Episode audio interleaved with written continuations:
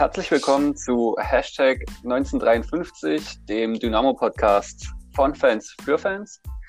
Ähm, bevor wir direkt erstmal ähm, zum Thema kommen, würde ich sagen, wir stellen uns erstmal kurz vor. Also wer wir sind, äh, warum sind wir überhaupt Dynamo-Fans und vielleicht einen Dynamo-Moment, der uns äh, ja, besonders in Erinnerung geblieben ist. Lukas, möchtest du den Anfang machen? Ja gut, ich kann gerne anfangen. Also ich bin Lukas, ich bin 19 Jahre, ich studiere jetzt hier in Dresden seit Sommer. Ähm, ja, ich komme ursprünglich gar nicht von hier. Es sind meine Eltern, die von hier kommen. Ich komme aus dem schönen Schwarzwald. Und ähm, wie, ich, wie ich zu Dynamo gekommen bin, ist eigentlich, ähm, es war vor ein paar Jahren, das war der, die Aufstiegsrelegation gegen Osnabrück. Ich glaube, da kann sich jeder Dynamo dran erinnern. Ich weiß nicht, da war ich noch klein. Äh, es hat mich einfach mitgerissen und ähm, ja, dadurch, dass meine Eltern von hier kommen, war das natürlich so ein äh, schon immer so ein bisschen, ja, Dresden ist was Besonderes. Äh, Fußball, Fußball in Dresden. Äh, vor allem auch die Fans, das hat mich damals schon als Kleiner irgendwie, hm, wie sagt man, mitgenommen und ich fand es dann irgendwann cool. Ich wurde zwar mal ein bisschen komisch angeguckt, als ich selber gekickt habe, wenn ich dann als Zwölfjähriger da mit einem Dynamo-Trikot aufgekreuzt bin im, in Baden-Württemberg im Fußballtraining, aber ich glaube, das hat mich auch geprägt. Ähm, ja, also mein Dynamo-Moment, der ist noch gar nicht so lange her, ist jetzt vielleicht eine, den wird jetzt nicht jeder anbringen, aber ich habe im, als ich Dresden zu studieren, habe ich auf Twitter einen Aufruf gestartet, ähm, ob jemand denn Zimmer kennt, wo man wohnen könnte als Student und äh, weiß nicht, ob sich da irgendjemand von euch dran erinnern kann. Vielleicht hat es jemand mitbekommen. Ähm, dann hat Dynamo äh, auf ihrer offiziellen Seite meinen Tweet zitiert und gemeint, wir sind ja eine Sportgemeinschaft und wer hätte denn was für Lukas? Er findet sich denn? Äh, und dann ist, ja, wie sagt man so schön, mein Twitter explodiert, weil ich haufenweise Nachrichten bekommen habe von Dynamos aus ganz Dresden. Und das war so, also ich muss ganz ehrlich sagen, das ist so mein Dynamo-Moment, der mir gezeigt hat, was für ein geiler Verein das eigentlich ist. ich glaube, ihr könnt mich da verstehen, wenn ich da auf jeden Fall. Wenn ich das so als. Also das war, das war echt. Also das war echt, echt geil, als das passiert ist. Na gut, daran ich, kann ich mich also, auch erinnern. Mich auch, ja. war das auch mega cool von Dynamo, das ja. zu retweeten. Zeigt einfach. Ja, ich war gerade am Arbeiten. Ich war am Arbeiten, als das passiert ist und mein Handy hat also es hat wirklich Dauer vibriert und ich habe gedacht, was ist denn hier los? Was ist denn passiert? Also ich habe wirklich, also locker 100 Anfragen für Zimmer und so bekommen äh, die kennen jemanden, da jemanden. Also das war wirklich verrückt. Und bis ich geschnallt habe, was da passiert ist, da, boah, also mein Handy ist da durch die Vibration leer gegangen. Das war schon, das war schon ein cooler Moment. Mega, aber es zeigt doch so eine große Familie, die Dynamo einfach ist. Ja, das stimmt, auf jeden Fall. Nick, möchtest du weitermachen? Ja, klar, kann ich machen. Äh, hi, ich bin Nick. Äh, ich bin der jüngste von uns dreien hier. Ich bin 17 jetzt und mache gerade mein Abitur. Also studieren darf ich noch nicht, aber bald hoffentlich. Ähm, ja, ich bin eigentlich neben der Schule mache ich eigentlich nur Fußball, also beschäftige mich komplett mit Fußball. Ich spiele selbst, bin Schiedsrichter, mache auch im Sommer die erste Trainerlizenz, wenn es so klappt wie geplant. Und ja, wie bin ich zu Dynamo gekommen? Das ist eigentlich auch ganz relativ einfach. Das ist bei mir einfach der regionale Bezug. Also ich komme ursprünglich aus Meißen, aus der Nähe von Meißen und ja, durch meinen Vater, durch meine ganze Familie bin ich dann da einfach irgendwie reingerutscht. Ja, und deswegen bin ich hier und deswegen habe ich einfach Bock, mit Leuten über Dynamo zu reden. Ähm, Im Speziellen mag ich mag es, ja, mich mit Taktik zu beschäftigen, mich mit Vereinsplanung, auch so sportökonomische Aspekte finde ich echt cool. Da habe ich mich auch schon ja, viel äh, lesen dazu, habe auch überlegt, dass, ob ich das in Zukunft studieren werde. Das ist so mein, mein Feld, wo ich mir wirklich, äh, ja, was mich wirklich interessiert und wo ich viel drüber reden kann und will. genau. Ähm, und deswegen freue ich mich auch erstmal, äh, dass dieses Podcast-Ding hier überhaupt so geklappt hat und dass wir da so ins Gespräch kommen können. Da denke ich, es steckt total viel Potenzial dahinter. Äh, unabhängig davon, mein Dynamo-Moment ist vermutlich hm, ich würde sagen, das Aue-Spiel aus dem März, so als das letzte Heimspiel. Und ich, ich also ich bin sonst nicht so der, der regelmäßige Stadiongänger, aber ich bin damals, habe ich mich dazu entschieden, habe gesagt, ja gut, Derby. Waren wir mit, glaube ich, zehn Jungs aus, aus, unserem, aus unserem Jahrgang, waren wir dann gemeinsam im Stadion und dann natürlich perfektes, äh, perfekte Kombination mit der Stimmung an sich, mit dem Spielverlauf, also extrem geil. Und ja, ich glaube, das ist jetzt das wirklich das perfekte Spiel, um erstmal in so eine Pause zu gehen, in so eine Zwangspause, was das, was Stadionbesuch angeht. Und deswegen ist das, glaube ich, mein Dynamo-Moment. Ja, definitiv. Ich glaube, den Fallrückzieher von Patrick Schmidt, den wird auch keiner so schnell vergessen. Absolut. ja, das war ein Ding. Ja gut, dann würde ich jetzt zu mir selber kommen. Ähm, also auch Hallo von meiner Seite. Ähm, ich bin Martin, ich bin 23 Jahre alt und studiere auch, allerdings theoretisch in Berlin. Ähm, bin jetzt aber wieder zurück äh, während der Corona-Phase, weil es einfach keinen Sinn macht, in Berlin zu hocken während der Zeit, vor allem wenn man Online-Vorlesungen hat. Ähm, ich bin gebürtiger Sachse, äh, wohne aber schon seit mittlerweile 18 Jahren in der Nähe von Halle an der Saale. Ähm, bin auch auf eine Schule voller HFC-Fans gegangen, also es macht immer wieder Spaß, gegen den HFC zu spielen und zu gewinnen. ähm, war auch besonders geil, als Dynamo dann mal hier war zum Abschlusstraining auf meinem Heimplatz quasi Abschlusstraining gemacht hat. Ähm, damals habe ich Kunstunterricht dann geschwänzt dafür. Ähm, auch meine Lehrerin, die hat das sportlich gesehen, also die konnte das verstehen. Ähm, ja, und äh, wie bin ich zu Dynamo gekommen? Ähm, meine Eltern waren schon immer eigentlich Dynamo-Fans, ähm, haben sich auch über Dynamo mehr oder weniger zusammengefunden. Ähm, und meine Mutter war wenige Tage vor meiner Geburt noch mit mir im Stadion. Also ich hatte keine Chance in der Hinsicht. Und ähm, ja, danke an meine Eltern, dass ihr so vertrauensvoll mit mir umgegangen seid, als ich noch nicht geboren worden bin. Ähm, aber bei Dynamo kann man das verzeihen.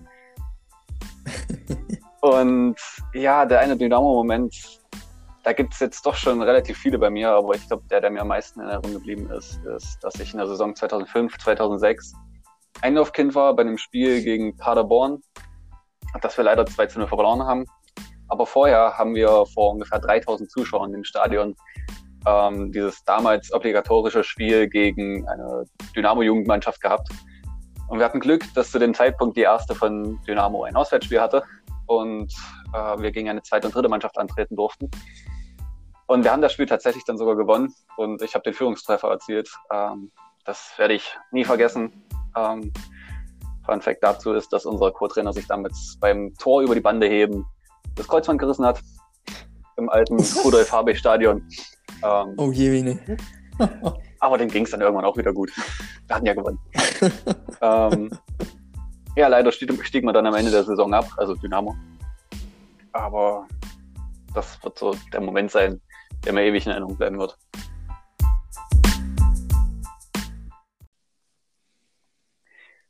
Okay, dann würde ich sagen, wir kommen dazu zu erklären, was wir überhaupt vorhaben mit dem Podcast.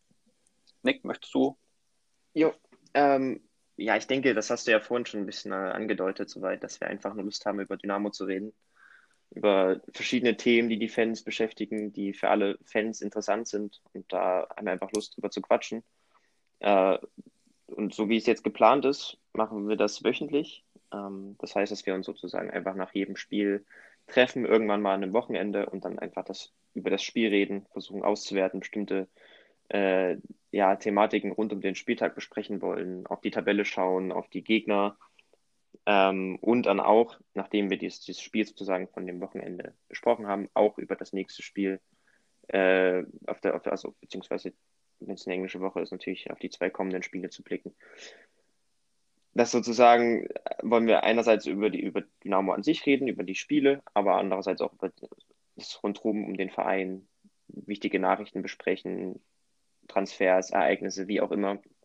Aber auch, äh, ja, wenn es sich natürlich anbietet, gewisse Spezialthemen diskutieren, Fragen und Anregungen aus, von euch aus den sozialen Medien aufnehmen. Ganz, ganz viele Sachen. Im Endeffekt wollen wir einfach nur, einfach nur über Dynamo reden und das dann jede Woche äh, euch auch zur Verfügung stellen, um halt ja einfach einen Podcast von Fans für Fans zu machen. Sehr gut, Dankeschön. Ähm, ja, da würde ich sagen, Na, ihr habt aber noch einen ganz wichtigen Punkt vergessen, oder? Den Punkt Ach so. Tippspiel. Der wichtigste von allen. Ja, ja, also ich bitte doch. Ich möchte das wöchentliche, wöchentliche Tippspiel nicht vergessen. Wir sollten vielleicht noch aushandeln im Nachhinein, um was es dann geht, oder? Ich würde sagen, wir treffen uns dann irgendwann im Sommer mal, wenn es wieder geht und äh, nach der Saison, wenn dann ähm, alle Punkte quasi gezählt sind, kriegt der, der das Tippspiel gewinnt, eine Runde Bier oder was auch immer ausgegeben. In der Ja, das Torwirtschaft. klingt doch gut. Dann kommt ja auch ein bisschen Ehrgeiz rein. Muss ja. Muss.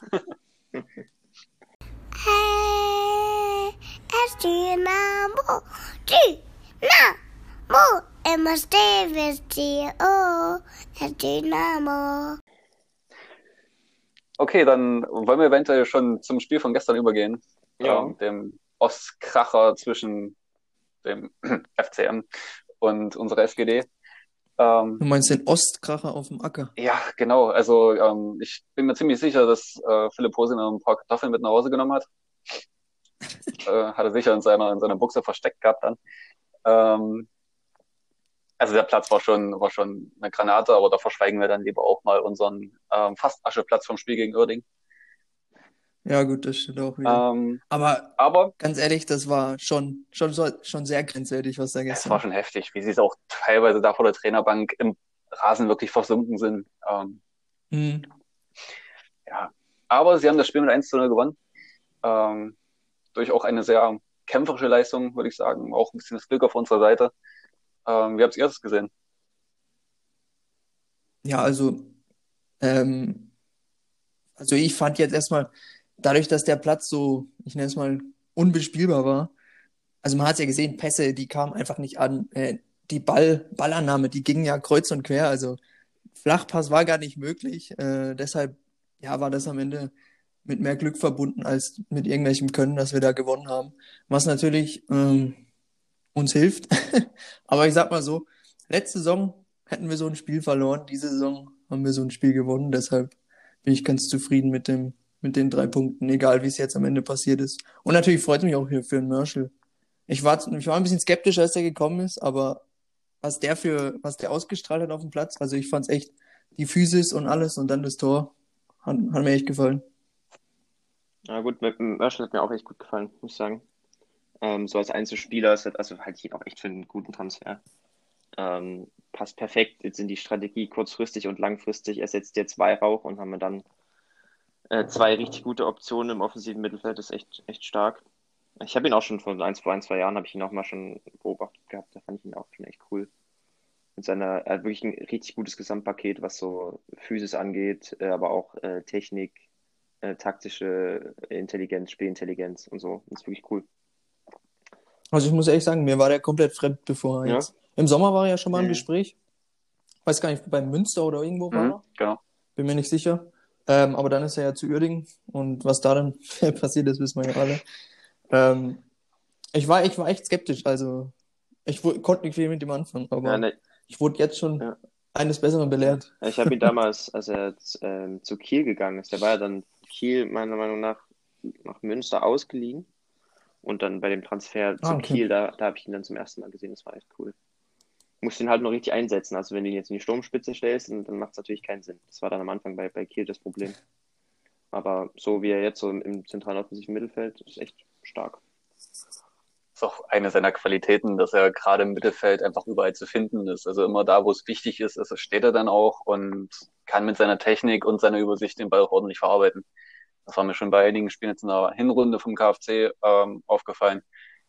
Aber jetzt halt auch ähm, besonders gestern war das wieder gerade in der zweiten Halbzeit ziemlich stark. Ja, ich meine, der, der strahlt halt auch, strahlt halt auch aus. Ich meine, der ist 1,90 Meter und er ist offensiver Mittelfeldspieler. Ich meine, es ist jetzt, er ist auch ziemlich breit, muss ich sagen. ziemlich breit gebaut. Also, was der für eine Ballbeherrschung hat und wie er die, äh, wie er den Ball immer festmacht, das, das ist mir schon ganz schön aufgefallen. Das fand ich echt stark. Also, Ja. da ist im Vergleich zum Weihrauch, ist da jetzt kein, kein Unterschied, würde ich sagen. Richtig. Und für mich ja, ist auch auffällig, dass er seinen linken Fuß nicht nur vorwiegend zum Stehen hat, wie es vielleicht bei Weihrauch teilweise war, ähm, der sich dann doch lieber einmal um die eigene Achse gedreht hat, um den rechten zu nehmen. ähm, ohne da jetzt Weihrauch irgendwie Qualitäten absprechen zu wollen, aber ähm, ich denke, er ist beidfüßig sehr stark und äh, wird uns auf jeden Fall sehr weiterhelfen. Also in dem typischen Kautzinski-System passt er auch perfekt rein. Also was halt Ja, auf jeden Fall. Kautzinski legt ja wirklich Wert auf, äh, auf Physis, auf einen kompletten Spielertypen, der auch mal aus Einzelaktionen ähm, was kreieren kann. Ähm, und das, da, da passt er einfach perfekt. Jawohl. Ähm, dann zum Spiel. Ich würde sagen, ich weiß nicht, ich habe mir drei Szenen mal ähm, rausgesucht, die ich sagen würde, die waren spielentscheidend letztendlich. Also zum einen in der neunten Minute ähm, dieser Konter von Magdeburg, wo Will einfach nicht hinter Conte hinterherkommt und Prolo das super macht, da ähm, Mhm. ihn quasi noch fast am Schuss sogar hindern kann, weil er schon quasi ihm in den Beinen liegt. Ähm, mega stark gehalten. Wenn da das Tor fällt, dann kann das schon in eine ganz andere Richtung gehen, das Spiel. Dann stellt sich Magdeburg hinten rein und ähm, das wird ganz schwierig, da noch was zu drehen. Dann natürlich das Tor, ähm, das äh, doch schon eher zufällig dann auch fällt. Ähm, beste Vorlage des Ja, ich Jahres möchte aber- von Pascal Sohn. Ich wollte gerade sagen, die, die Sohm-Vorlage. Also ne? das, das musst du, das, das ist angeboren, das kannst du nicht lernen. Ähm, Instinkt. es ist Instinkt, genau. Er steht halt dort, wo ein Stürmer stehen muss in dem Fall. Ähm, und dann haben sie natürlich auch Glück, dass ähm, der Magdeburger Kapitän am Ball vorbeilatscht, ähm, was man tatsächlich vielleicht auch ein bisschen auf den Rasen schieben kann. Ähm, der Magdeburger Trainer war ja sehr, na, sagen wir mal, angefressen auf der Pressekonferenz, wie das Tor fällt, was ich nicht so ganz verstehen konnte, weil da wirklich viel Glück dabei war. Ähm, und Mörsche wollte es halt auch mehr als sein Gegenspieler dann im ersten Zweikampf. Und dann die dritte Situation, der nicht gepfiffene Handelfmeter, den man nicht pfeifen muss, aber schon auch geben kann. Und es wird auch häufig gepfiffen. Ähm, da hat man sicherlich auch nochmal Glück, dass da nicht ähm, nochmal was Dummes passiert.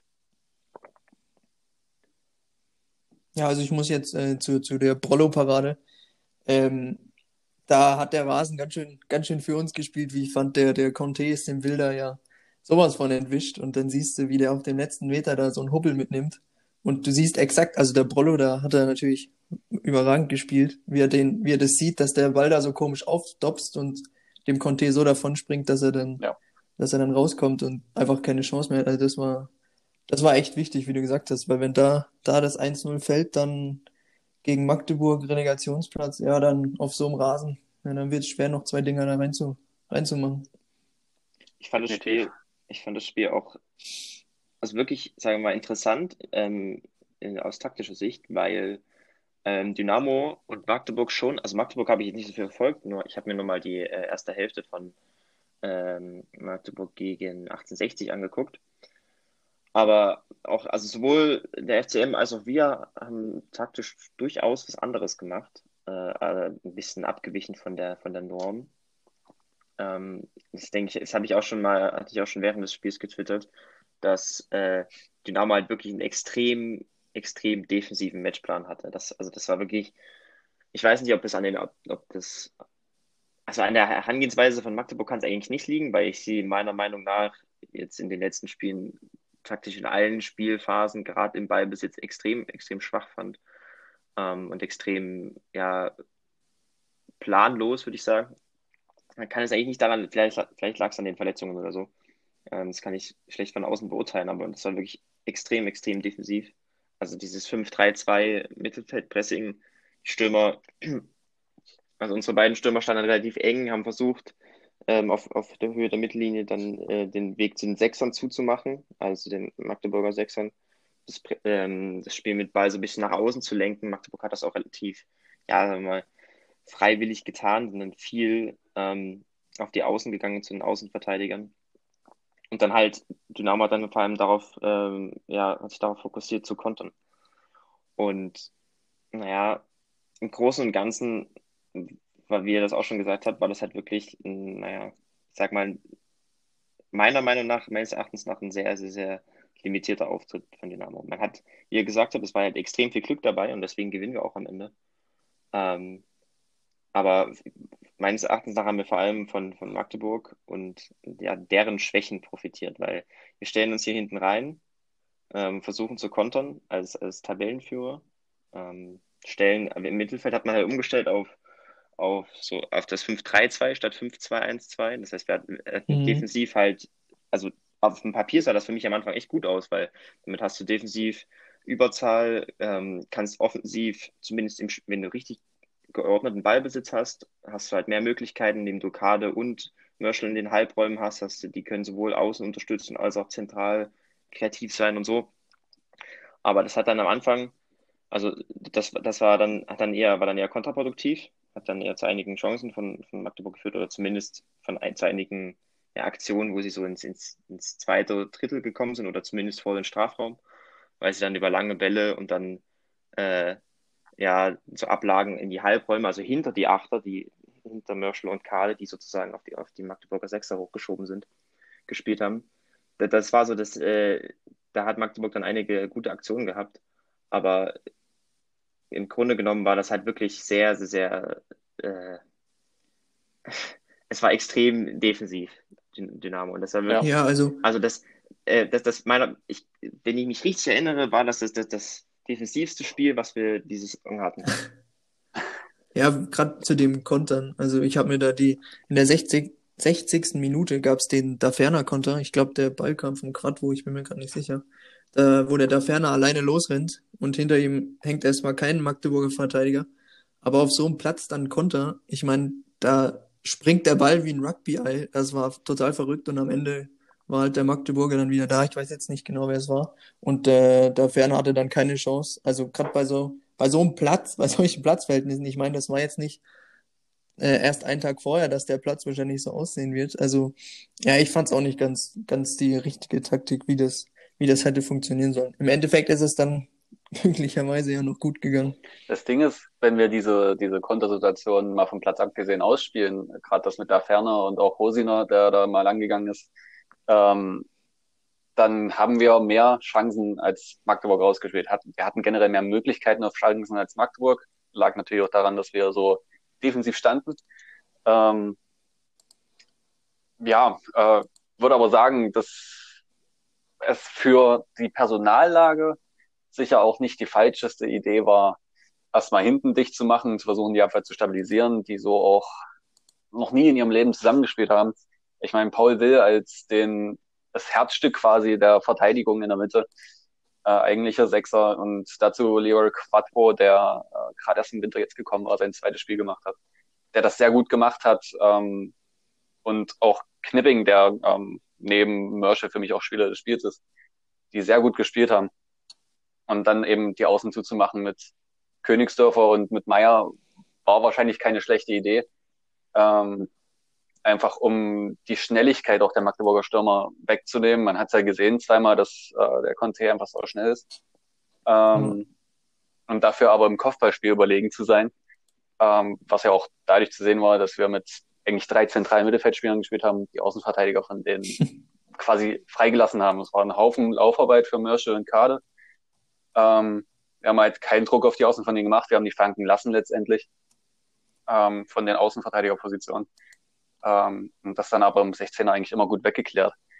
Ähm, also aus einem defensiven Standpunkt sicher äh, nicht falsch. Wenn man jetzt aber bedenkt, dass wir Tabellenführer sind, selbst mit den sechs Stammspielern, die nicht gespielt haben in der Verteidigung, ähm, kann man das sicher in Magdeburg auch anders regeln. Na, ich sag mal so, es ist halt ist wirklich ein extrem, extrem defensiver Matchplan gewesen. Und im Grunde genommen von den groben Prinzipien her war das einfach das typische Spiel der ganzen Saison. Das heißt, dass wir wirklich uns auf ein solides Mittelfeldpressing ähm, konzentrieren und dann daraus die Konter fahren. Ähm, heute aber halt, gestern zumindest, äh, war dann war die, halt die kleine Umstellung mit dabei, die dann aber sowieso nach 30 Minuten wieder weg war, weil man eben dieses, was ich vorhin gesagt hatte, Probleme hatte, wenn Magdeburg den langen Ball gespielt hat auf Sané und der dann in, auf Conte und Granatowski war das, glaube ich, in den Halbraum abgelegt hat.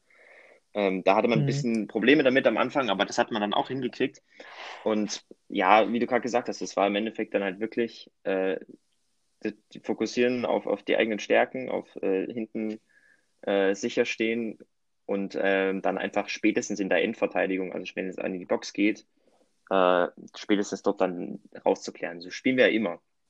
Ähm, wo ich aber jetzt das Problem daran sehe, ist, dass wir ja, wir, wir gewinnen oder wir, wir kassieren hier nicht, weil wir, äh, wir kassieren hier Ich sag's, ich sag's anders. Ähm, Magdeburg schießt hier kein Tor, nicht weil wir so gut sind, sondern weil Magdeburg einfach keine Idee im, im Ballbesitzspiel ja. hat. Und das war halt relativ klar, also das, das war auch, war mir vorher schon klar. Die haben sich ja im, im 3-4-3 aufgestellt, einfach nur, weil das hatte defensive Gründe, um einfach gegen unsere drei Stürmer, die wir normalerweise im 3-4-3 spielen, um die spiegeln zu können, um dort mannorientiert dagegen arbeiten zu können. Aber die haben halt, die haben, die haben, verfolgen keine klare Idee. Halt große Abstände. Der Sechserraum war teilweise gar nicht besetzt. Hat einfach, ja, viel Ballbesitz in tiefen Zonen. Das heißt, du dann halt schön im In die Innenverteidiger spielen sich die Bälle hin und her und dann kommt halt der lange Ball oder kommt der, der, der vertikale Ball auf den, auf den Flügel, die dann leicht für uns zu verteidigen sind oder dann irgendwelche sinnlosen Halbwettflanken, die wir auch leicht verteidigen können. Aber das Problem ist, dass wir hier, ähm, und das ist auch schon bei vielen anderen Spielen so gewesen, dass wir nicht, also dass wir kein Tor kassieren, weil wir so stark sind in der Defensive, sondern weil die Gegner einfach keine Idee haben. Und das zweite Problem, das daraus entsteht, also so ist es erstmal okay, weil wenn der Gegner schlecht ist, schießen sie halt keine Tore, alles gut. Ähm, das zweite Problem ist halt, dass wir uns durch diese tiefe Staffelung und durch diese, diese, diesen Fokus auf diese zwei Spielphasen, also auf das Umschalten und auf die Defensive, wir uns extrem limitieren im, im Spiel mit dem Ball. Dass wir einfach dass wir genauso wie Magdeburg auch keine Idee haben, wie wir Chancen kreieren wollen. Aber so über Konter natürlich. Und wenn wir dann mal den Ball hatten, das war jetzt wirklich extrem zu sehen, äh, es ging es nur lang, man hat, also da kam beim, beim Abschluss zum Beispiel, kam der erste Ball meist auf Will oder so, ähm, oder auf ähm, Quattro, und dann kam einfach der lange Ball, dann kam der Ball, es, es gab ja. die, die, also von der Struktur her war es ähnlich wie bei Magdeburg. Es war auch dann das 3-4-3 oder das 3-4-1-2. Äh, viel Präsenz an der letzten Linie, das heißt fünf, sechs Leute, also Außenverteidiger und, und Angreifer rücken wirklich fast an die letzte Linie vom Gegner, ähm, warten dort halt auf den langen Ball und äh, hinten die restlichen fünf sichern ab. Das ist halt, äh, damit kannst du halt, äh, damit, limit, damit limit, limitierst du dich echt äh, im, im Spiel mit Ball und du, und du schaffst es, keine Chancen zu kreieren. Und ähm, dann war es halt so, dass wir, dass beide Teams eigentlich den Ball nicht haben wollten und es sich dann im Endeffekt, dass im Endeffekt läuft das dann halt, ähm, oder müsste das eigentlich auf ein 0-0 hinauslaufen. Nur dass äh, wir dann halt einmal das Glück haben, dass der Ball da so sinnlos durchrutscht. äh, also das ist ja wirklich äh, blöd, da kann ja ein Tor nicht fallen. ähm, das, ist das, das ist das Ding, was, was ich so daran an der, an der Leistung so, so kritisch fand, dass wir halt gegen einen, einen schwachen Gegner, der wirklich, der, der wirklich nicht viel kann, also bei allem Respekt, aber ich habe die Spiele, die ich von Magdeburg gesehen habe und die Spiele gegen uns vor allem, da, da, da war in, in vielen Spielphasen fast nichts zu sehen, kein richtiger Plan dahinter. Und, und äh, wir haben halt aber auch keinen. Und das ist so, äh, ja, das, das sehe ich kritisch. Ja, da denke ich wirklich, dass man da auch ein bisschen darauf achten muss, dass wir wirklich viele Spieler jetzt haben, die verletzt oder gesperrt waren. Ähm, natürlich zieht sich das durch die ganze Saison, dass wir einen langen Ball auf ähm, der Ferner schlagen, der versucht abzulegen und dann schauen wir mal, ob wir über die Außen weiterkommen. Ähm, aber gerade durch die Weihrauchverletzung ist da auch natürlich so ein Bruch gekommen. Da ähm, war einfach ja dann keine Idee mehr dahinter, auch durch Stefaniak. Ähm, oder wenn er eine Idee hatte, dann kam der Pass zu kurz, kam nicht an. Ähm, wo ich bei Stefaniak manchmal denke, er müsste vielleicht die Basics nochmal trainieren. Ähm, ohne jetzt zu sagen, dass Stefaniak äh, schlecht ist. Äh, ich habe mich mega gefreut, als er gekommen ist und äh, er hat ja auch viel Wirbel reingebracht. Ähm, aber ich denke, gerade durch Mörsche jetzt äh, könnte man da wieder den Spieler finden, der dann hinter den Stürmern die Möglichkeiten findet, ähm, die anderen äh, Positionen besser einzusetzen. Ähm, grundsätzlich finde ich es auf so einem Platz wie gestern nicht schlecht, wenn man auch lange Bälle hinten rausschlägt. Ähm, auch wenn Paul Will gestern ein bisschen Kraftfutter vielleicht im Frühstück hatte. Der hat ja ein ums andere Mal den Ball einfach zum gegnerischen Torhüter gepolzt. ähm, aber ja, wir haben wirklich, äh, man müsste jetzt aufzählen, Chris Löwe würde ich jetzt vielleicht sogar auslassen, ähm, aber mit einem Robin Becker, Mai, Hardy, äh, Ehlers, der gesperrt war, ähm, einen Haufen Leute nicht dabei gehabt, die hinten die Abwehr stabilisieren. Und wenn du eine stabile Abwehr hast, kannst du auch viel leichter nach vorne rauskombinieren und rausspielen. ohne den langen Ball jetzt nutzen zu müssen, weil du weißt, neben mir steht jemand, dem kann ich vertrauen. Wenn ich aber noch kein Spiel neben dem gemacht habe, weiß ich nicht, wie verhält er sich, was sind seine Laufwege. Ähm, und das kannst du auch nicht in einer Woche einfach trainieren. Das ist, wenn Paul Will die Abwehr leiten soll, beziehungsweise wird ja Knipping gemacht haben, aber halt Paul Will stand in der Mitte.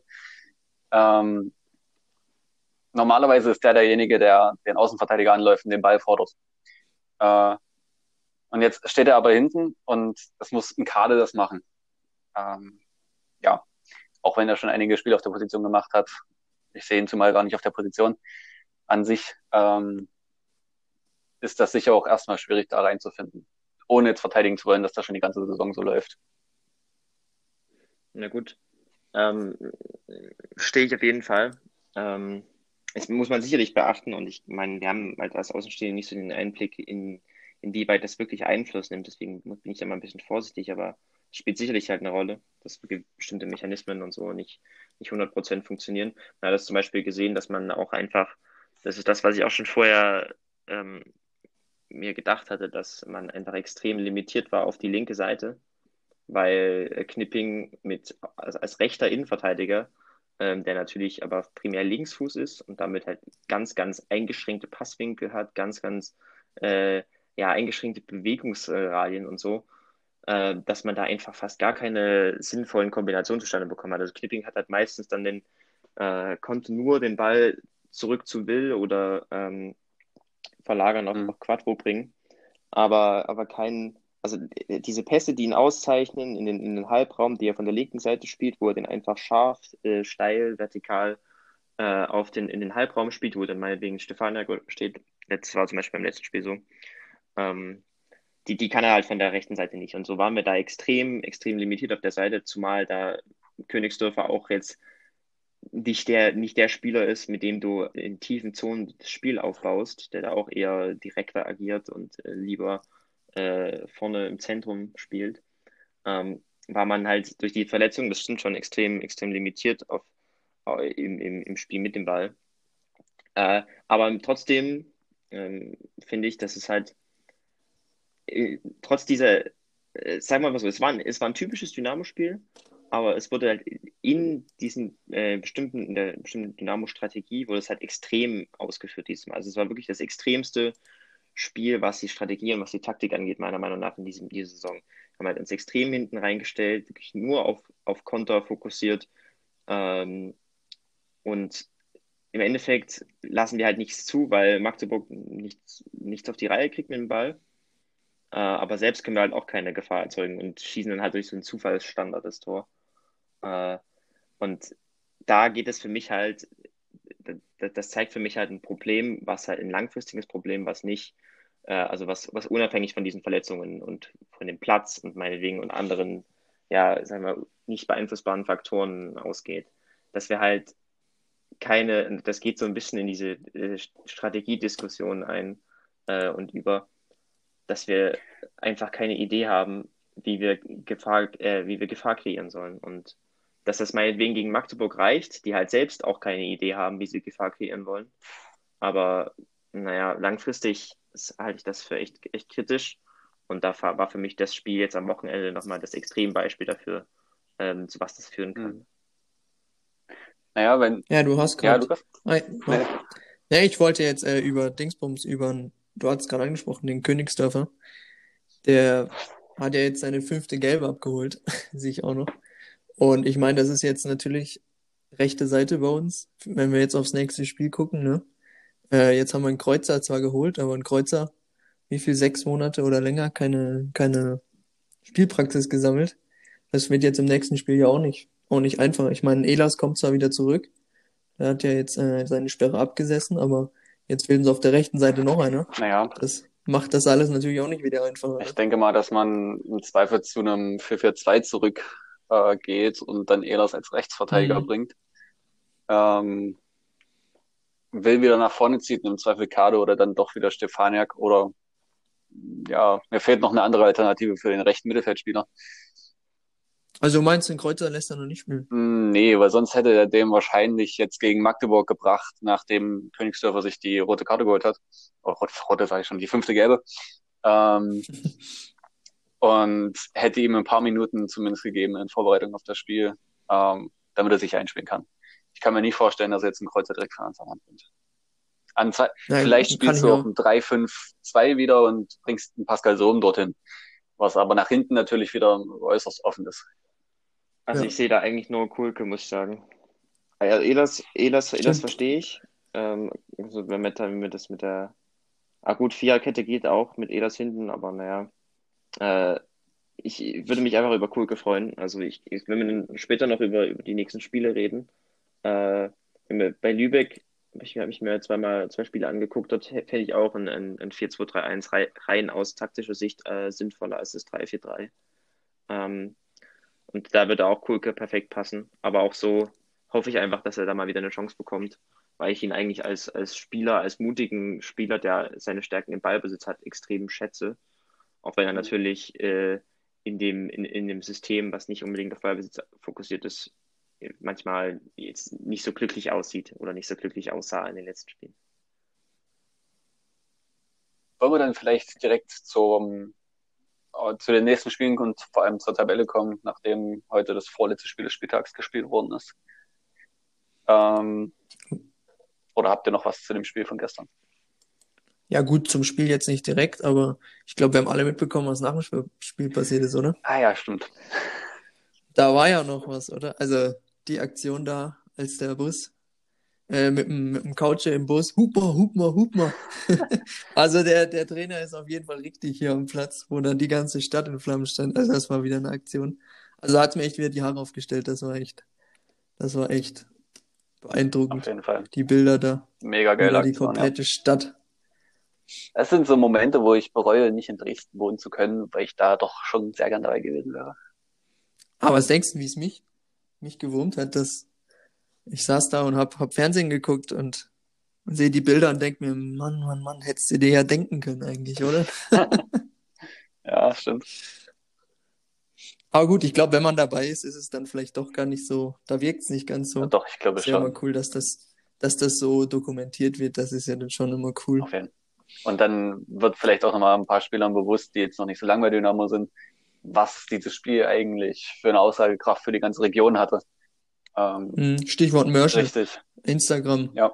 Der war ja gleich der Erste dabei, der da was hochgeladen hat. Also, ja, da kriegt man, glaube ich, als Spieler, es würde mich echt interessieren, wie das so ist. Ich meine, ich kenne mich da jetzt nicht so aus in Uerdingen, wo er davor war, zum Beispiel.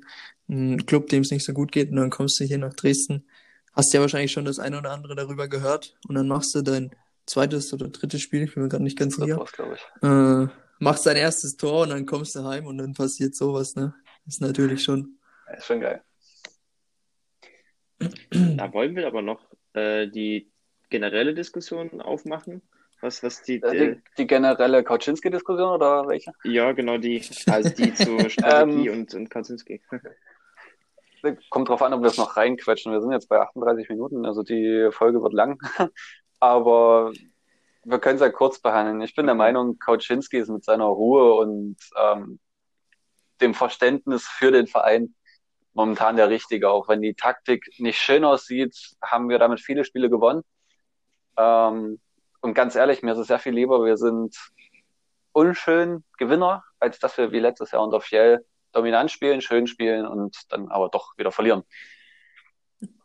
Sehe ich genauso.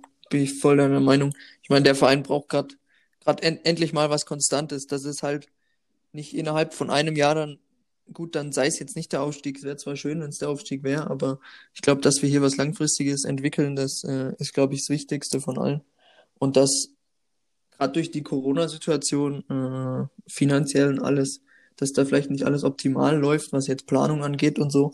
Das muss man halt vielleicht verzeihen und dass dann so viele Verletzte jetzt auch noch hinzukommen, wichtige Verletzte, das ist, das spielt dem Ganzen natürlich nicht in die Karten. Ja, gut.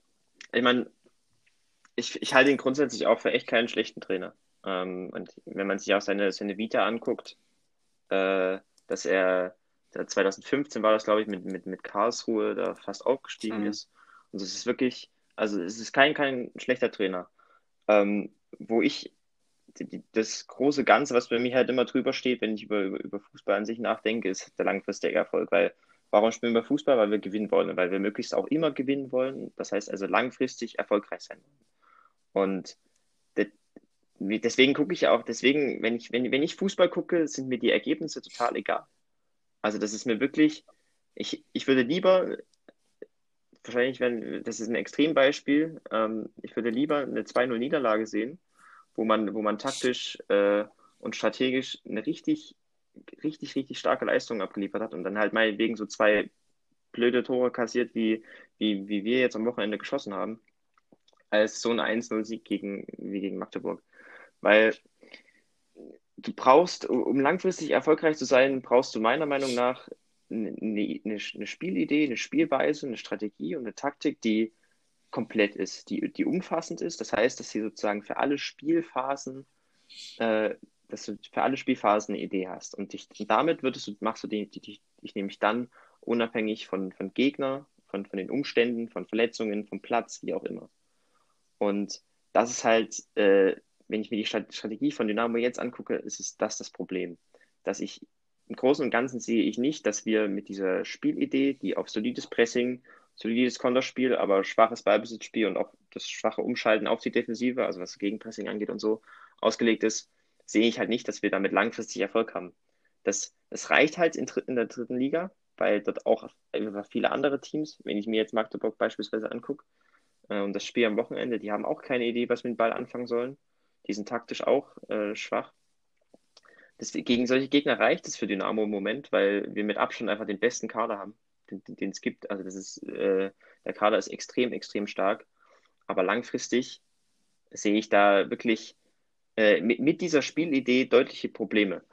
Ähm, wir, haben halt, wir gewinnen halt jetzt viele, viele Spiele einfach durch Glück, wie das am Wochenende. Und wir gewinnen das durch Glück, durch Zufall und durch meistens auch durch die individuellen Qualitätsunterschiede. Aber langfristig ist das ja was, was, was nicht immer so, so bleiben wird. Gerade wenn wir dann aufsteigen, äh, sehe ich da deutlich, äh, deutliche Probleme. Wir, wir, haben halt, wir liefern hier keine in der dritten Liga mit so einem deutlich besseren Kader als alle anderen, bieten wir halt keine überzeugenden Spiele an. Wir haben halt, wir haben Probleme gegen Magdeburg, gegen, gegen Kaiserslautern beispielsweise die, beide Teams, die, die, die taktisch wirklich nicht weit sind und die, die auch von der individuellen Qualität her deutlich unter uns anzusiedeln sind, gegen die haben wir halt Probleme. Und wenn ich mir dann angucke, was dann in der zweiten Liga auf, auf uns zukommen würde, sehe ich da halt echt, ich, ich sehe nicht schwarz, aber ich, ich sehe da durchaus Probleme, die man halt, äh, die dann ein, auf, auf einen zukommen. Und ähm, das habe ich schon ich habe sowas schon erwartet, weil wenn ich, so wie ich Kaczynski kenne, ist er wirklich ein solider Trainer, der halt auf Mittelfeldpressing äh, umschalten setzt, aber halt da nicht weiter, nicht, nicht viel mehr kommt. Und ich hatte das ja schon am, am Saisonanfang gedacht und habe gehört, okay, vielleicht kann man sich strategisch, taktisch weiterentwickeln, vielleicht schafft er das, denn er ist ja dafür verantwortlich. Ähm, aber es hat er nicht. Und für langfristigen Erfolg sind diese Verbesserungen halt meiner Meinung nach echt nötig. Und aber meinst du nicht, wenn du jetzt guckst, dieses Team, ich meine, Kauczynski ist jetzt seit, äh, seit einem Jahr ungefähr da, aber dieses Team existiert ja so erst seit Sommer. Und so eine Entwicklung, die, das braucht ja auch mal ein bisschen. Das Team muss zusammenwachsen, jetzt Verletzte, äh, da kamen ein paar neue zusammen. Meinst du nicht in einem halben Jahr so eine, ich nenne es mal, so eine, so eine, wie sagt man, äh, so ein Statement zu machen, ist auch ein bisschen früh, find, oder findest du ja, ich sag mal so, äh, ich, ich, ich will auch nicht, dass, ich, ich würde, möchte nicht sagen, dass ich jetzt einen Trainerwechsel äh, fordere, weil dafür ist es halt, dafür ist es mir wirklich noch zu früh, da hast du recht. Und äh, dafür da spielen auch so sowas wie Marktsituationen, Finanzen so eine Rolle. Und vielleicht, vielleicht schafft er das auch, dass er sich, dass er das Team noch weiterentwickelt. Aber für mich sehe ich halt, ich habe erwartet, und ich, ich glaube, das ist, das ist nicht so weit hergeholt, dass man innerhalb von ja, einem reichlichen halben Jahr das Team in gewisser Weise weiterentwickeln kann. Und ich sehe da halt nichts. Also das ist für mich, ich sehe da halt immer noch dieselbe einseitige und limitierte Spielidee und äh, die passt halt einfach für, langfristig, für langfristigen Erfolg passt die meiner Meinung nach nicht. Wir müssen uns da ja, halt, wir, wir, müssen uns da halt weiterentwickeln und äh, unabhängig, unabhängig vom Trainer, also das können wir, wenn, wenn das Kozinski schafft, total cool. Wenn nicht, dann müssen wir uns halt auf lange Sicht irgendwann mal darüber Gedanken machen, dass halt Mittelfeldpressing und Konter halt nicht mehr reicht. Und äh, ja. das, das, ja, das ist halt einfach, äh, jetzt, wie gesagt, muss man meiner Meinung nach meiner Meinung nach, noch nicht so direkt um seine Position diskutieren, weil ich glaube, dass er auch menschlich und so total cool ist. Da stimme ich auf jeden Fall zu. Ich finde ihn auch echt sympathisch. Ähm, nur am Ende zählt das, was auf dem, auf dem Feld ist und äh, was auf dem Feld passiert. Und da passiert halt nicht viel. Das, das sind wir einfach qualitativ äh, im Vergleich zu, zu anderen Gegnern, die dann gerade in der, in der Zukunft kommen werden, halt viel, also wenn man sich unser Potenzial, unser Potenzial anguckt, sind wir dafür viel zu schwach. Naja, ich denke, wir müssen jetzt auch erstmal abwarten, äh, wie sich das Ganze gegen den Wiesbaden jetzt zeigt. Ich denke, das ist schon mal, das wird dann ein guter Gradmesser sein, wie auch die Spiele gegen die anderen Top-Favoriten auf die Liga ähm, ausgehen mhm. werden. Und ich feiere mich für diese Überleitung, denn kommen wir zum nächsten Gegner, den Wiesbaden, die heute kurz vor Schluss ähm, ihr Spiel doch noch gewuppt haben, nachdem sie sogar noch in Unterzahl gegangen sind. Ähm, sicherlich ein sehr gutes Team. Ich habe mal geguckt, die haben seit dem 12.12. .12. nicht mehr verloren in der Liga und auch im Pokal ähm, sind sie erst im Elfmeterschießen gegen Regensburg ausgeschieden.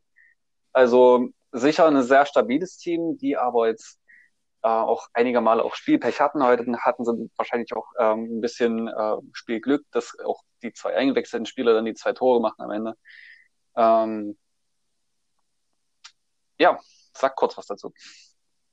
Ja, ich glaube, also für Wiesbaden war es ein extrem wichtiger Sieg, wenn man jetzt sich die Tabelle anguckt. Oh ja. Äh, 35 Punkte, also drei Punkte nur auf Rostock. Gut, Rostock hat ein Spiel weniger, aber trotzdem.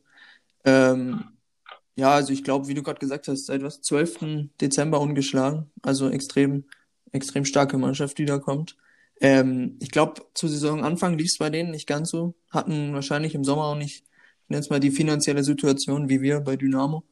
Ähm, aber ich, die haben sich ganz schön gefangen. Ähm, und ich glaube, wie du gesagt hast, mit Wiesbaden kommt dann ziemlich guter Gegner, bei dem, äh, bei dem sich zeigen wird, wie, wie wir jetzt da stehen. Denke ich auch. Also zu Wies Wiesbaden kann ich so konkret nicht viel sagen, weil ich sie nicht verfolgt habe. Aber zu, ich habe mir Gedanken gemacht zu, zum VfB Lübeck. Das Spiel ist ja dann, ähm, ich glaube, am Samstag. Ja.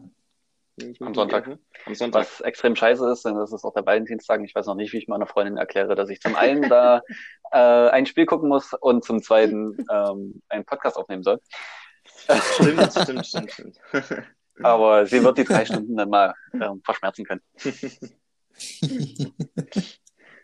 ich hoffe bloß gegen Lübeck, das wird ein nicht ganz so ein lang langweiliges Spiel wie, wie wie in der Hinrunde. Ich meine, das war jetzt so ein ähnliches Spiel wie gegen Magdeburg, wo wir auch nur so, so ein unbespielbarer Platz ja. äh, und dann durch Glück so eine Murmel da rein gemacht. Auch. Der, ich glaube, Hosina war es. Bedingt sicher durch die frühe rote Karte von Lübeck in dem Spiel. Ja, das auch noch, ne? Da war noch die rote Karte. Ja, ich sag mal, ich habe mir das auch mal angeguckt, die letzten beiden Spiele von den beiden. Also Lübeck äh, ist, also ist wirklich auch ein, auch ein Gegner, der defensiv echt stark steht. Also da, das ist wirklich ein, ein gutes 4-2-3-1 Mittelfeldpressing. Wenn, wenn sie den Ball haben, ist, das, ist, ist ähnlich wie, wie Magdeburg, kommt da nicht viel. Das ist viel, äh, ja, viel hinten rumspielen, viele lange Bälle, viel auf dem Flügel, was, was nicht so, was nicht so erfolgsversprechend ist, wo, was Dynamo auch einfach verteidigen kann. Aber äh, wenn Dynamo dann, Dynamo wird sicherlich vielen Ball haben äh, gegen Lübeck und da wird es echt schwer. Also ähm, ich habe, als ich betrachtet, als ich mir die Spiele angeguckt habe, ist mir, das war zum Beispiel das Spiel Saarbrücken gegen Lübeck, das war übrigens auch ein extrem schlechter Platz. Also das war, das sah wirklich aus wie beim hier im Dorf nebenan oder so. War der, der, der Fünferraum beim Torwart bei beiden Torhütern war wirklich komplett braun. In äh, Lübeck? Das war, glaube ich, in Saarbrücken sogar. Ah, ja, beide haben ja, ja. aktuell hm. wie viele Spiele abgesagen müssen ja. wegen ja. Platzverhältnissen. Das war wirklich, also das ist auch echt schlimm. Also da hat Saarbrücken auch echt Probleme damit gehabt. Ähm, aber auch mit, mit, mit dem Mittelfeldpressing von Lübeck, weil das war echt, äh, echt solide. Ähm, wo ich Chancen sehe für Dynamo ist und weswegen ich auch hoffe, dass wir da mal wieder das äh, 4-2-3-1 probieren, gerade wenn ich mir die Situation mit der, in der Innenverteidigung angucke, äh, dass sie im Mittelfeld extrem mannorientiert verteidigen. Also wirklich, das war teilweise die beiden Sechser haben teilweise echt Manndeckung gespielt, wenn man das so sagen kann. Ähm, und dann, dann kannst du es halt, wenn, wenn du den, wenn du den Zehnerraum, also den, den, den gegnerischen Sechserraum so vor der Abwehr zwischen den Linien gut überlädst, also wenn du da, das heißt, das machen wir in dem 4 zu 3 1, was wir normalerweise spielen, also wo dann, wenn dann meinetwegen Königsdörfer auf rechts, dann Mörschel im Zentrum und links der Ferner halt wirklich eng äh, zusammenstehen, dort den Raum über, überladen, dort einige Kombinationen starten können und so. Ähm, da, da sehe ich halt eine Chance, dass man äh, die, die, das, das Pressing überspielen kann, weil man eben durch diese ja, starken Mann, Manndeckungen und Mannorientierungen äh, kann man da den Gegner gut rausziehen. Da können wir zum Beispiel, wenn ich mir das ein, ein Move, der mir da direkt in den Sinn gekommen ist, ist halt, dass, wenn, was manchmal passiert, wenn wir im 4-2-3-1 spielen, wenn Hosiner sich äh, einen Pass bekommt und mit dem Rücken zum Tor steht und dann halt sich ein Stück weit fallen lässt, damit den Innenverteidiger, der ihn halt bei Lübeck, die, die, der sowieso sehr mal orientiert verteidigen, der wird dann auf jeden Fall aggressiv mit rausschieben und dann äh, startet äh, der Ferner diagonal tief in, die, in, den Raum, den Hosiner damit sozusagen aufmacht. Ähm, solche Sachen plus die Überladung im Zehnerraum, da könnte ich mir wirklich gut vorstellen, dass wir da, dass wir da einige äh, Chancen kreieren können daraus. Ist aber natürlich die Frage, ähm, das ist halt ein gewisser Plan, der dahinter stehen muss, hinter diesem Ballbesitzspiel. Äh, Wenn wir das haben gegen Lübeck, sehe ich durchaus Chancen. Ist die Frage, ob wir das, äh, ob wir das auch wirklich äh, haben werden oder ob wir nicht wieder ganz, ganz viele lange Bälle spielen werden, die nicht so erfolgreich sind. Ähm, ich hoffe, dass wir gerade das gegen Lübeck lassen. Wenn du schon sagst, sie haben so eine starke Abwehr, dann musst du äh, über Kombinationsspiel kommen. Ja, da absolut. bringen lange Bälle gar nicht. Ähm, ich hoffe sehr, dass äh, Heinz Mörsche dieser Spieler ist, mit dem du das auch aufziehen kannst. Ähm, Stefanek ist momentan leider nicht in Form. Der wird das nicht, nicht bringen. Der bringt den Ball dann nicht an. Auch wenn er sicher für das Überladen dieses Sechserraums äh, der perfekte Spieler ist, weil er einfach überall ist. Ähm, aber ich glaube, das ist ein Merschel auch und äh, gib ihm dann noch vielleicht einen etwas offensiveren Will oder Kader dazu, ja. ähm, dann kann das schon auch was werden. Ich würde tatsächlich äh, gegen Wiesbaden lieber Paul sehen, gegen Lübeck lieber ähm, Kade. Ähm, ja. Würdet ihr, wie würdet ihr aufstellen? Ich wäre auch beim, auch so ähnlich wie, ähnlich wie du. Ich wäre halt wirklich beim 4 2 3 1 gegen Lübeck. Gegen Wiesbaden weiß ich nicht, das, das kann ich glaube kann ich jetzt nicht sagen. Aber gegen Lübeck wäre ich beim 4 zu 3 1, dann da, da, da würde ich auch gerne mal wieder Kulke sehen. Äh, der ja, gerade ja, gegen Lübeck kann man es ja, ja, mal also ausprobieren. Lübeck war auch im, im, im Umschaltspiel, also im Konter, da hatten zwar einige Konter gefahren, aber waren da wirklich echt un, ungefährlich. Also äh, da war wirklich auch in, in, in viel, ich würde mal behaupten, wenn wir, wir sind da in fast allen Spielphasen überlegen. Und äh, da würde ich mich, mich wirklich über Kulke freuen und über das 4 zu 3 1, wo wir wirklich mit, mit vier Angreifern, die eng beieinander stehen, die die, die Kombination äh, spielen könnten, wenn, wenn es der Trainer strukturell vorgibt, äh, dann da, da ah, sehe ich durchaus Chancen. Und halt auch, äh, wenn dann meinetwegen ein Karl auf der, auf der 6 spielt, der dann ab und zu äh, in, die, in den Zehnerraum mit reinstoßen kann. Ich sehe leider Kulke wahrscheinlich noch gar nicht, denn der war zum Beispiel jetzt gegen Magdeburg gar nicht im Kader. Ja, ich, wie gesagt, ich, ich, ich, würde mich halt freuen, aber ich weiß nicht, wie weit er ist. Das kann ich halt ja. schlecht einschätzen.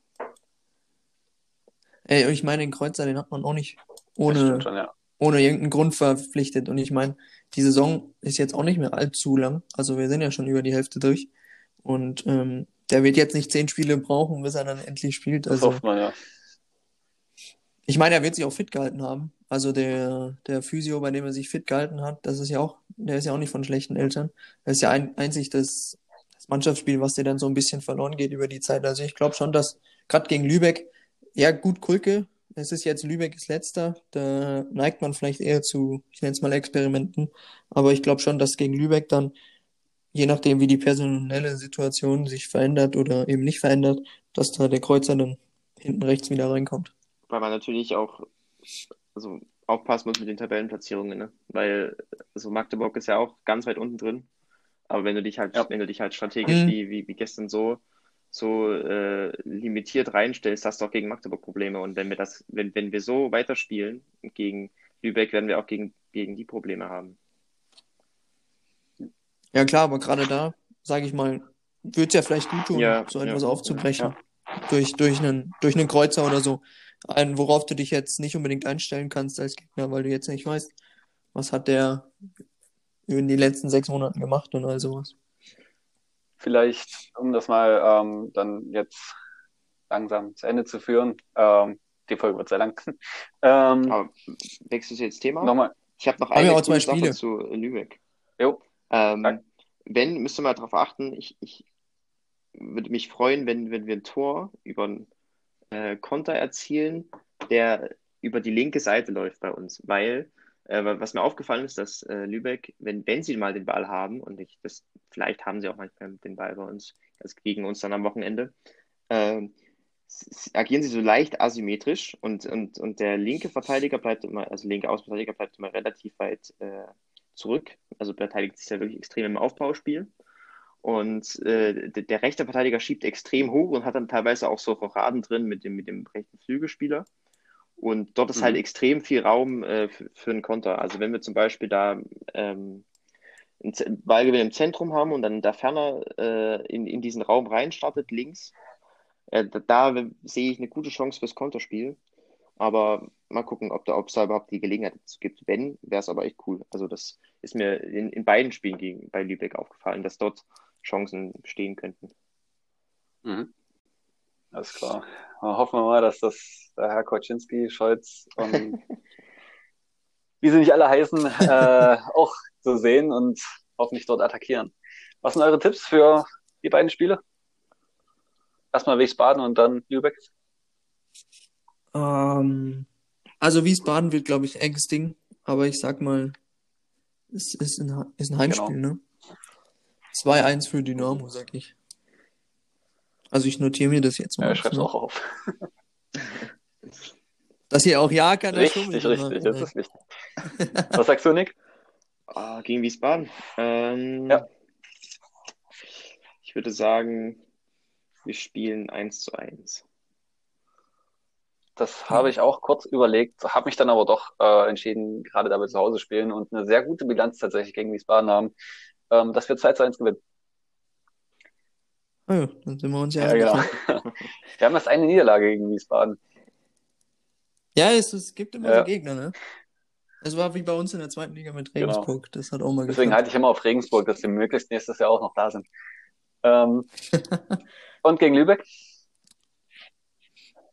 Mm, Ja, das ist ein Da schweres sage Ding. ich, dass wir 2-0 gewinnen. Das hätte ich jetzt auch Ja, gesagt. da sind wir alle beieinander, das sage ich nämlich auch. Dann haben wir es ja. Genau. Ähm, vielleicht noch ein kurzer Blick auf die Tabelle. Ähm, es wäre schon sau wichtig, gegen Wiesbaden drei Punkte zu holen, auch wenn das ein schweres Spiel wird. Ähm, dann hätte man reell drei Punkte vor Ingolstadt und drei vor, Ja. vor Rostock. Und vor allem, was noch viel geiler wäre, sieben vor 1860. Ähm, Hm. Dem besten Team in der Liga, ne? genau. Also, wenn man dem Kicker, dem Kicker-Notendurchschnitt glaubt, ist 1860 das beste Team der Liga. Dynamo auf Platz 9 und unser kommender Gegner Wiesbaden auf Platz 16. Ähm, da sieht man, dass diese Bewertung vom Kicker einfach, naja, nicht reell ist. Bei mir 18. Alles klar, dann, Ja, alles gut. Ja? Alles gut. Mach einfach. okay. Habt ihr noch irgendwas? Von meiner Seite, ich bin Eigentlich fertig. nicht. Alles klar, dann würde ich sagen, ähm, wir beenden heute, für heute. Äh, vielen Dank fürs Zuhören. Ähm, wir hoffen, dass es euch gefallen hat und dass ihr mehr hören, hören wollt und nächste Woche wieder einschaltet. Ähm, falls ihr Feedback habt, Fragen oder auch äh, irgendwelche Ideen äh, für den Podcast, dann schreibt uns gerne über Twitter und Instagram. Ähm, ja, und dann hören wir uns nächste Woche. Di, di, di, di, di. Na, na, na, na, na. Mo, mo, mo, mo, mo. Forza Dynamo.